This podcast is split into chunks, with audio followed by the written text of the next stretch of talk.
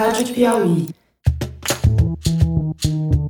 Sejam bem-vindos a um bônus do Maria Vai com as Outras, o podcast sobre mulher e mercado de trabalho da revista Piauí. Esse é o bônus depois do papo sobre violência, em que a nossa entrevistada, Vânia Pazinato, falou da importância da Lei Maria da Penha no combate à violência contra a mulher.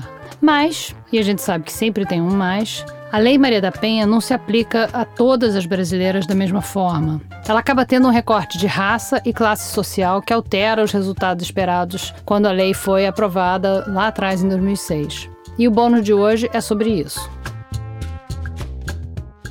Denise Dora, advogada e integrante da organização Temes Gênero, Justiça e Direitos Humanos, que trabalha com empoderamento legal para mulheres e acompanhamento, acolhimento em casos de situações de violência doméstica e sexual. A Lei Maria da Penha, que trata da violência doméstica, foi aprovada em 2006 no Brasil. Ela representa um avanço legislativo muito importante porque, primeiro, reconhece a existência da violência doméstica no âmbito das famílias, das relações interpessoais. Segundo, cria um conjunto de procedimentos que devam ser atendidos no âmbito das esferas da segurança pública e do Poder Judiciário. Terceiro, cria também medidas protetivas para apoio às mulheres e afastamento dos seus agressores numa tentativa de diminuição do risco que as mulheres sofrem ao fazer uma denúncia de violência doméstica. Há que se considerar que essa violência acontece majoritariamente dentro de casa, entre pessoas conhecidas, e as mulheres estão expostas a uma retaliação toda vez que elas levam adiante uma denúncia. O que se observou depois de 13 anos da implementação desta lei é que ela não distribui os direitos de forma igualitária. Ela foi muito importante para reduzir o número de assassinatos entre mulheres brancas de classe média, mesmo que média baixa, média, média superior, classes altas, que chegam à polícia e à justiça procurando a proteção do Estado. Ela foi eficiente nesses casos, ela reduziu realmente a, a curva de feminicídios que ocorre no Brasil, mas o que se observou foi o fenômeno oposto em relação a mulheres muito pobres, mulheres negras principalmente, que, ao buscar a proteção do Estado, encontram as estruturas de racismo institucional ali colocados, encontram menos proteção e respeito por parte do Estado e acabam sendo colocadas em situação de maior vulnerabilidade. Então, houve um aumento de 66% no número de assassinatos, numa proporção enorme do número de assassinatos de mulheres negras a partir da aprovação da Lei Maria da Penha no ano de 2006. O Atlas da Violência, lançado em 2019, que analisa os dados de violência do ano anterior, demonstra também que uma, a grande maioria das mulheres que é assassinada, mais de 70% das mulheres que foram assassinadas não tinham medidas protetivas, não tinham procurado a polícia para registrar a ocorrência, e não tinham ido ao, ao judiciário de nenhuma forma.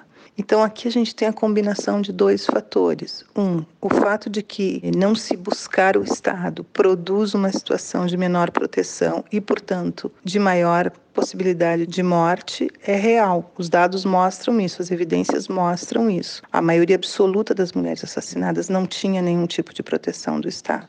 Por outro lado, as que procuraram o Estado e, e eram negras e pobres também tiveram um índice de assassinato maior. Se juntarmos essas duas evidências, fica óbvio que a distribuição de proteção do Estado é feita de forma desigual. E é o Estado, esta proteção, que a Lei Maria da Penha pretendia atingir em relação a todas as mulheres. Quando o Estado oferece a proteção e oferece para um grupo racialmente selecionado, branco, não tão pobre, funciona. As mulheres morrem menos. Quando o Estado não oferece essa proteção para um grupo racialmente definido também, que são as mulheres negras e muito mais pobres, que muitas vezes estão fora da esfera de atendimento de serviços sociais, obviamente a lei não funciona ao contrário, ela cria uma situação de expectativa não realizada e muitas vezes de maior vulnerabilidade. A mulher acreditar que a Lei Maria da Penha que é uma lei muito conhecida no Brasil, pode lhe proteger de violência, dizer isso numa situação de confronto pode aumentar a sua possibilidade de ser, inclusive, assassinado. O Estado brasileiro é extremamente seletivo, é racista, é homofóbico, é sexista e a maioria das suas instituições opera dessa forma. Então, ao aplicar a lei, se aplica a lei de forma seletiva, interpretada de acordo com os valores dominantes, que acaba produzindo para as populações que mais necessitam efeitos muito nefastos, muito nefastos. Há, portanto, quando a gente vai verificar os dados do Atlas da Violência, do Mapa de Segurança Pública, a gente verifica exatamente isso, que as mulheres mais pobres, negras, da periferia das grandes cidades, são as que mais morrem porque, um, elas não procuraram o apoio do Estado, porque não acreditam, porque acham que o Estado funciona contra elas. Segundo, elas procuraram, foram mal recebidas, foram maltratadas, foram, foram discriminadas e aquela proteção desejada, esperada e necessária não lhe foi oferecida.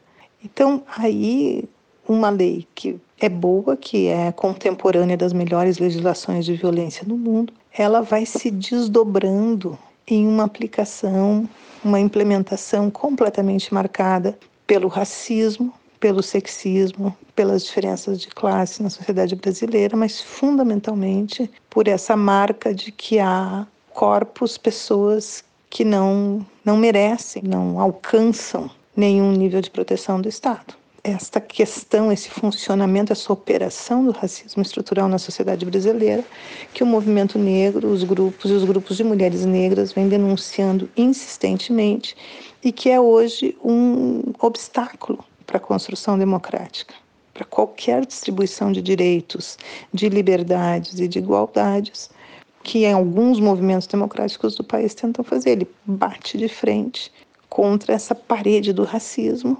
estruturado dentro das instituições, que não permite que mesmo as leis feitas num, com a melhor das boas intenções tenham uma aplicação que funcione.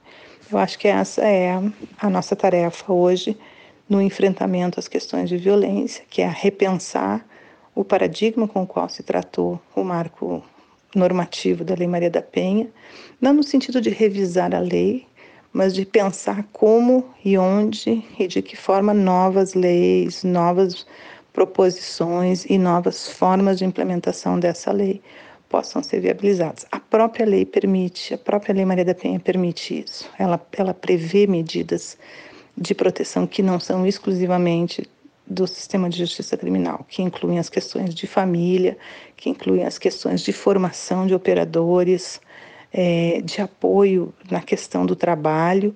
E eu acho que esse é o momento de começar a explorar essas alternativas por dentro da própria lei para garantir que a sua aplicação não, não acabe sendo tão discriminatória como está sendo e como as evidências estão mostrando. Esse foi o bônus depois do papo sobre violência.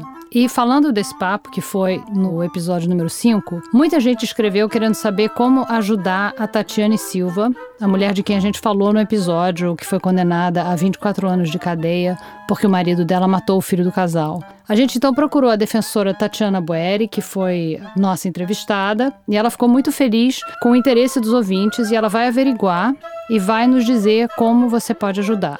Então fica de olho nas redes do Maria, que assim que a gente tiver essa informação, a gente posta lá. O Maria Vai com as Outras é uma produção da Rádio Novelo para a revista Piauí.